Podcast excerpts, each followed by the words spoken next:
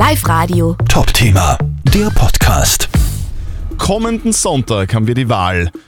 Wir wählen einen neuen Landtag und wir wollen euch diese Woche natürlich nicht sagen, wen ihr wählen sollt. Eh klar, aber wir wollen euch die Entscheidung ein bisschen leichter machen und laden deswegen die ganze Woche die Spitzenkandidaten zu uns ins Live-Radio-Studio ein und stellen ihnen eure Fragen. Und den Anfang macht heute Neos Spitzenkandidat Felix Eipeltauer. Schönen guten Morgen. Einen wunderschönen guten Morgen auch an alle Frühstückstische und alle Pendlerautos. Startet gut in den Tag.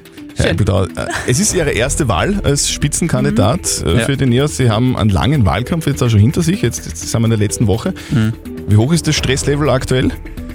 Extrem hoch, Ja. äh, selbstverständlich, weil in der letzten Woche entscheiden sich einfach nur ganz viele Leute, wen sie wirklich wählen werden und da ist man mehr denn je draußen und redet mit jedem und jeder, was noch geht äh, und natürlich auch auf ganz vielen Sendungen, jetzt da bei euch äh, im Fernsehen und das ist natürlich ähm, sehr spannend. Wir werden Sie löchern mit den Fragen unserer Hörer. Sehr gut. Habt ihr Fragen an Neos Spitzenkandidat Felix Eipeltauer?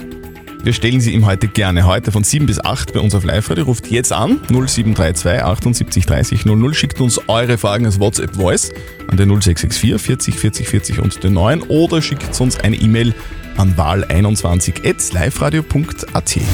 Die erste Frage an Sie kommt von der Marlene aus Urfa, die hat uns per WhatsApp reingeschrieben und die Frage ist ein bisschen privat. Ähm, sie fragt, Sie als 29-jähriger lediger Spitzenkandidat, haben Sie eigentlich bei Wahlveranstaltungen schon mal eine Date-Anfrage bekommen? Also, Äh, nicht, nur bei Wahlanst äh, nicht nur bei Wahlveranstaltungen. Ne? Aha. Und wie gestaltet sich das dann? Naja, bin extrem viel auf Instagram natürlich unterwegs. Das ist mir ein total wichtiger Kanal und da kommt man natürlich mit vielen Leuten über viele Dinge ins Reden. Und ähm, ja, so ist es mit sozialen Medien und mit so einem Wahlkampf. Politiker muss man sein. Ja, äh, lässig. Die Renate aus Ansfelden hat eine Frage, die sie uns per WhatsApp-Voice geschickt hat. Herr Eipeltauer, stellen Sie sich vor, die Wahl am 26. ist vorbei und in Oberösterreich gewinnen die Neos und Sie werden der neue Landeshauptmann. Was ist das Erste, was Sie umsetzen würden? Herr Eipeltauer, was würden Sie machen? Jo, also ich fühle mich ja dann schon als Gewinner, wenn wir in den Landtag einziehen, weil da sind wir noch nicht und da braucht uns, glaube ich, alle anderen sind ja in der Proportsregierung und irgendwer muss frei sein, dass er jedem auf die Finger schaut und ungebunden ist, dass er Ideen vorantreibt. Aber angenommen, ich wäre jetzt von heute auf morgen Landeshauptmann, war das Erste, was ich mache, eine Bildungsoffensive. Eine richtig massive Bildungsoffensive, damit Oberösterreich zum Bildungs- und Chancenbundesland Nummer eins wird. Und da fängt man natürlich in der Kinderkrippe und im Kindergarten an.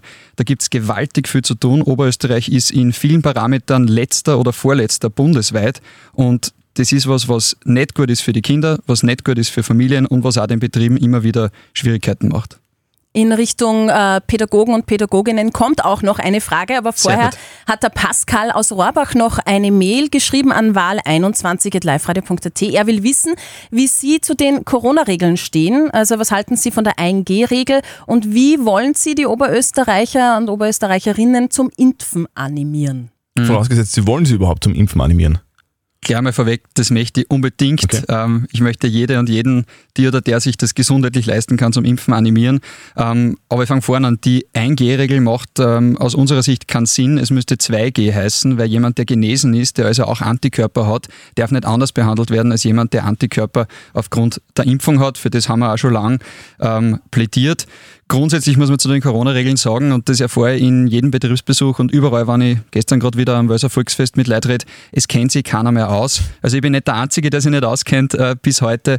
Und das ist schon ein arges Versagen des zweiten grünen Gesundheitsministers mittlerweile und da kehrt echt einmal aufgeräumt, da braucht es klare Regeln und ich glaube, dass sich dann auch mehr Menschen impfen lassen äh, würden. Und es war ja nur eine Frageteil, nämlich was dort ich machen. In Oberösterreich ganz konkret, ich darf das machen, was die Dänen gemacht haben. Ich darf jeden, der noch nicht geimpft ist, einen Impftermin schicken, eine Einladung und ich bin mir sicher, dass allein dann viele sagen würden, gut, jetzt habe ich den Termin schon, jetzt mache ich das. Natürlich auch Aufklärungskampagne. Der Herr Landeshauptmann hat uns über den Sommer erzählt, wie schön Oberösterreich ist, aber ich glaube, das wissen wir alle, sonst darf man nicht da wohnen. Ähm, der hätte dafür werben müssen, dass wir in die Impfung vertrauen, auch gemeinsam mit Testimonials und mit Experten. Und es ist noch nicht zu spät, aber es ist echt schon höchste Eisenbahn, weil der Herbst ist da, die Schulen haben gestartet und es darf einfach keinen Lockdown mehr geben, schon gar nicht in den Schulen. Die Carola aus Linz hat gleich mal eine Frage an Sie und zwar per WhatsApp Voice reingeschickt an 0664 40 40 40 und die 9. Es herrscht Wohnungsmangel im Land, vor allem in der Stadt. Wie schaffen es die Neos, leistbares Wohnen für Familien zu fördern? Ja, ich finde es total super, dass wir über Wohnen reden. Mhm. Ich bin Bauten- und Wohnsprecher bei uns im Nationalrat und die Bundesregierung hat uns in den letzten zwei Jahren nicht sehr viel Anlass gegeben, dazu zu sprechen, weil einfach nichts passiert. Ähm, wir haben immer gesagt, dass der geförderte Wohnbau eine extrem wichtige Säule ist bei uns in der Wohnungspolitik. Nur muss der treffsicherer werden. Es ist ein Problem, dass man in einer geförderten Wohnung bleiben kann, ohne mehr zu zahlen, obwohl man schon viel mehr verdient, weil man damit ja Platz für jene sozusagen verbraucht, die darauf warten, dass eine leistbare Wohnung für sich bekommen. Lehrlinge, junge Leute ins Berufsleben starten, junge Familien. Und deshalb haben wir da ein Einkommensmonitoring schon lange vorgeschlagen. Also wer mehr verdient, wer richtig gut verdient, der zahlt auch mehr. Und dann werden sich manche Leute vielleicht überlegen, das bleiben, was gut ist, weil wir keine Ghettos wollen, wo einmal nur Wohlhabende wohnen und einmal nur nicht so Wohlhabende. Und manche werden vielleicht umziehen und die Wohnung freimachen. Das ist eins von fünf Punkten, aber grundsätzlich muss gelten, wann viel Angebot ist, wenn da viel Nachfrage ist, andersrum, dann muss auch ein entsprechendes Angebot her. Wir müssen mehr bauen und das hat auch viel mit Bürokratie zu tun, die wir abbauen müssen. Das hat viel mit Bauvorschriften zu tun, die überbordend sind. Und am Ende geht es auch darum, was kannst du dir leisten von deiner Arbeit. Und da sind wir erst die Ersten, die für Entlastung eintreten. Von Einkommen, ich sage nur einen Satz, wir besteuern einen Facharbeiter, eine Facharbeiterin in Oberösterreich, in Österreich, wie einen Schwerverdiener. Und natürlich kann sich da keiner mehr was aufbauen, schon gar nicht, wenn du jung bist. Und das muss sich endlich ändern. Wie versteht es jetzt Steuererhöhung für, für Menschen, die gut verdienen und Steuerentlastung für Menschen, die weniger verdienen? Oder? Nein, wir haben insgesamt eine extrem hohe Steuerlast und es kehren gerade die mittleren und niedrigen Einkommen entlastet. Jetzt hat es da gerade eine Einkommensteuerreform gegeben vor ein paar Jahren. Nur die ist schon längst aufgefressen durch die kalte Progression. Aber wenn ich das jetzt anfange zu erklären, dann braucht man nur eine Stunde. Sie sind ja auch Nationalratsabgeordneter und die Sabrina will deshalb von uns wissen, was sie denn noch von den anderen Politikern unterscheidet? Hm, da gibt es vieles. Das muss ich mich kurz halten. Ähm, das, was mich am meisten unterscheidet von allen, die jetzt zu der Wahl antreten, ist, dass ich weder in der Landesregierung noch im Landtag bin. Wir Neos wollen da eine, ähm, weil wir die einzige freie Opposition sein werden. Wir haben in Oberösterreich so ein komisches äh, Regierungssystem, das sich Proport äh, nennt, wo also alle, die eine gewisse Stärke haben, auch in der Landesregierung sind. Und ähm, so stark wären wir nicht. Das ist einfach so. Wir werden die Einzigen sein, die frei sind, allen auf die Finger zu schauen und die innovative Ideen, neue Ideen vorantreiben können, ohne dass ich mir Sorgen machen muss um meine Regierungsinteressen, um irgendwelche Deals, äh, um, um Bünde oder sonst was. Das ist, glaube ich, der wichtigste Unterschied, wenn es jetzt um die Wahl geht. Ähm, der Jüngste bin ich auch. Mhm. Und ansonsten werden wir noch sehen, die nächsten sechs Jahre, wo da Unterschiede sind, aber es sind sicher einige. Ihr habt die Wahl, wir haben die Spitzenkandidaten. Heute im Studio Felix Eipeltauer, Spitzenkandidat der NEOS in Oberösterreich. Noch eine Woche bis zur Landtagswahl in Oberösterreich. Es könnte ja sein, dass ihr sagt, ich habe meine Wahl noch nicht getroffen, ihr braucht ein bisschen Unterstützung beim Denken. Sehr gerne. Wir haben die Spitzenkandidaten eingeladen für euch. Diese Inputs gibt es bei uns diese Woche. Wir laden jeden Tag einen Spitzenkandidaten ein und eure Fragen werden da live bei uns auf Sendung beantwortet. Der René aus Bad Wimsbach hat da gleich einmal eine Frage. In Österreich hat sich in den letzten 20 Jahren die Zahl der Millionäre vervielfacht. Die Zahl der Armen oder Armutsgefährdeten bleibt aber gleich. Was tun Sie gegen diese immer größer werdende Ungleichheit? Herr Eppeltau, was tun Sie dagegen? Zuerst einmal noch einmal einen wunderschönen guten Morgen. Was tun wir dagegen? Ähm, entlasten. Niedrige und mittlere Einkommen kehren entlastet. Wir, ich habe schon einmal gesagt heute in der Sendung, besteuern einen Facharbeiter wie einen Schwerverdiener. Das ist nicht leistungsgerecht. Und das ist, glaube ich, der allerwichtigste Punkt und das sagt auch Nermt so klar. Was mich besonders stört, ist, dass man als junger Mensch momentan keine Perspektive hat, dass man sich was aufbauen kann. Du kannst da einmal sicher kein Eigentum anschaffen und selbst bei den Mieten ist es schon schwierig, dass du, sobald du mal eine Familie hast, ausreichend Quadratmeter, die du brauchst, äh, leisten kannst. Also entlasten, entlasten, entlasten. Arbeit muss sie auszahlen und das ist in Österreich einfach noch nicht so, wie ich mir das vorstelle. Wir haben dann noch eine Frage von Paul äh, reinbekommen und zwar zum Thema Pflegeberufe. Er schreibt, ist es nicht mal an der Reihe, diesen Beruf attraktiv zu machen und mhm. adäquat zu entlohnen? Wäre es nicht an der Reihe, einen berufsbezogenen KV für die Pflege in Alten- und Pflegeheimen sowie besonders in den Behindertenanstalten durchzuführen?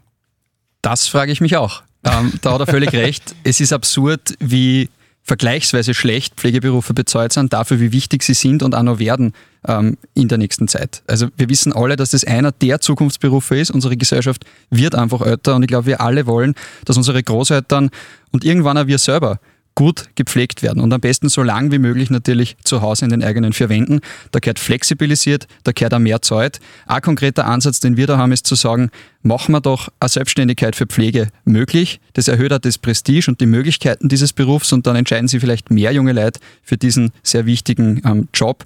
Und dann geht es natürlich auch ganz stark um die Rahmenbedingungen und darum, dass wir die Heime entlasten. Wir haben da vorgeschlagen, dass wir Community Nurses machen, in jedem Dorf, in jedem Ort eine Pflegerin, ein Pfleger als erster Ansprechpartner, um dann die Heime entsprechend zu entlasten. Und ja, ist ein Riesenthema, dem wir uns endlich einmal stellen müssen. Was mir noch ganz wichtig ist, Satz noch, ähm, ich glaube nicht, dass es die Entlohnung allein richten wird. Weil es geht ganz viel um Rahmenbedingungen, es geht ganz viel darum, dass Fachleute sich echt auch um die Menschen kümmern können und das ist einfach derzeit nicht der Fall. Ganz egal, ob die jetzt mehr verdienen oder nicht. Aber natürlich ja Wertschätzung für diesen wichtigen Beruf auch in Form von angemessener Entlohnung. Herr Eppeltau, wir haben eine Frage vom Manfred aus Kirchdorf bekommen per WhatsApp Voice. Bitte sehr. In Oberösterreich gibt es derzeit einen ziemlichen Mangel an Pädagoginnen und Pädagogen. Vor allem in den Kindergärten ist es extrem. Was wollen Sie dagegen tun? Mhm. Ich halte das für eines der größten Probleme, die wir im Land haben und die ja hausgemacht sind im Land. Das ist kein Geheimnis, dass für uns NEOS Bildung das Allerwichtigste ist und dass wir immer klar gesagt haben, Bildung fängt für uns schon im Kindergarten an. Das ist nicht nur eine Aufbewahrungsstätte, wie das manche andere Parteien vielleicht finden, sondern das ist die erste Bildungseinrichtung und ohne Pädagoginnen und Pädagogen kommen wir da nicht weit. Das heißt, es geht darum, dass man Rahmenbedingungen schafft, in denen Fachleute, und das sind Pädagoginnen und Pädagogen ihren Job auch wirklich machen können. Das heißt, es braucht ausreichend Unterstützungspersonal, es braucht insgesamt auch mittelfristig bessere Bezahlung. Und ein dritter Punkt, ich darf da auch sehr stark in die Berufsorientierung gehen. Du weißt momentan als Schülerin, als Schüler, wenn du fertig wirst, nicht wirklich, was es für Möglichkeiten gibt im Leben. Du kennst die Unternehmen nicht, die Betriebe nicht, die es in der Region gibt und du weißt vielleicht der Zwang über den Beruf. Und deshalb haben wir gesagt, machen wir doch Berufsorientierung zu einem Grundpfeiler der Schulbildung in Oberösterreich gemeinsam mit pädagogischen Einrichtungen, gemeinsam mit den Betrieben, den Unternehmen und dann haben wir auch die Leute. Wie wird das ausschauen? Also während der Schulzeit sozusagen irgendwelche Ausflüge zu machen, wenn ich es salopp formulieren Naja, momentan, momentan, jeder, der Schulkinder hat oder selber in der Schule ist, weiß, es gibt halt einmal ein Berufsinformationsmess ja. und da geht man hin und ein paar passen auf und ein paar dann am Handy spielen. Das kann es ja nicht sein.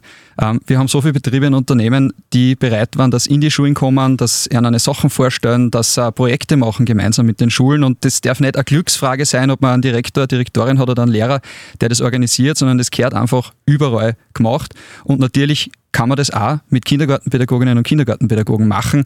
Aber das ist natürlich nur ein Mosaikstein einer Lösung, weil so wie es jetzt ist, werden wir nicht weiterkommen. Und ich rede mit vielen Pädagoginnen und Pädagogen, die einfach sagen, es kann so nicht weitergehen. Ich kann mich einfach nicht um das kümmern, wofür ich ausgebildet bin, nämlich, dass ich die Kinder dabei begleite, dass sie groß werden und dass sie selbstständige Leute werden.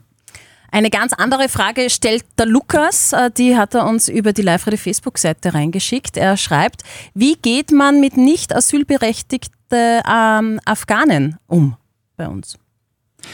Da geht es jetzt natürlich um die aktuelle Situation genau. in Afghanistan. Und mir ist ganz wichtig vorweg zu sagen, dass das nicht dasselbe ist wie 2015 mit Syrien. Also es ist ein bisschen eine theoretische Frage, weil jetzt nicht äh, viele Afghaninnen und Afghanen nach Österreich gelangen. Es geht einmal um Hilfe vor Ort in den Nachbarländern. Ähm, die technische Frage, was ist, wenn jemand kein Asyl bekommt? Naja, dann gäbe es den subsidiären Schutz für den Fall, dass es eben nicht möglich ist, die Menschen nach Afghanistan zurückzuführen. Das hängt da ein bisschen damit zusammen, dass Österreich noch immer nicht ausreichend Rückführungsabkommen verhandelt hat. Im Übrigen diejenigen Parteien, die immer sagen, die Leute müssen wir wieder loswerden, sind die, die das bis jetzt versabelt haben. Und was uns in dem Zusammenhang ganz wichtig ist, ist, da gibt es Leute, die haben sich für unsere westlichen Werte eingesetzt in Afghanistan. Die haben für die UNO gearbeitet, die haben für Regierungen, für internationale Organisationen gearbeitet. Es gibt sogar eine Bürgermeisterin in Afghanistan. Die warten jetzt darauf, bis die Taliban ihr wahres Gesicht zeigen und sie ermorden. Und dass wir da als Europa so weit sein müssen, dass wir die Leute retten, dass wir die Leute herholen, ich glaube, da müssen wir uns alle einig sein. Und das hat nichts mehr mit Asyl oder subsidiären Schutz zu tun, sondern mit unseren europäischen Grundwerten. Der Spitzenkandidat der NEOS, Felix Eipeltauer, war heute bei uns zu Gast. Herzlichen Dank fürs Kommen. Dankeschön. Ja, danke. Ja, und morgen kommt FPÖ-Spitzenkandidat Manfred Heinbuchner zu uns ins Studio. Er wird zwischen sieben und acht eure Fragen beantworten. Schickt uns jetzt schon eure Fragen per Mail an wahl21.liferadio.at oder schickt uns eine Sprachnachricht per WhatsApp Voice an die 0664 40 40 40 und die 9 oder ruft einfach an. Jetzt noch im Studio 0732 78 30 00. Live Radio. Top Thema, der Podcast.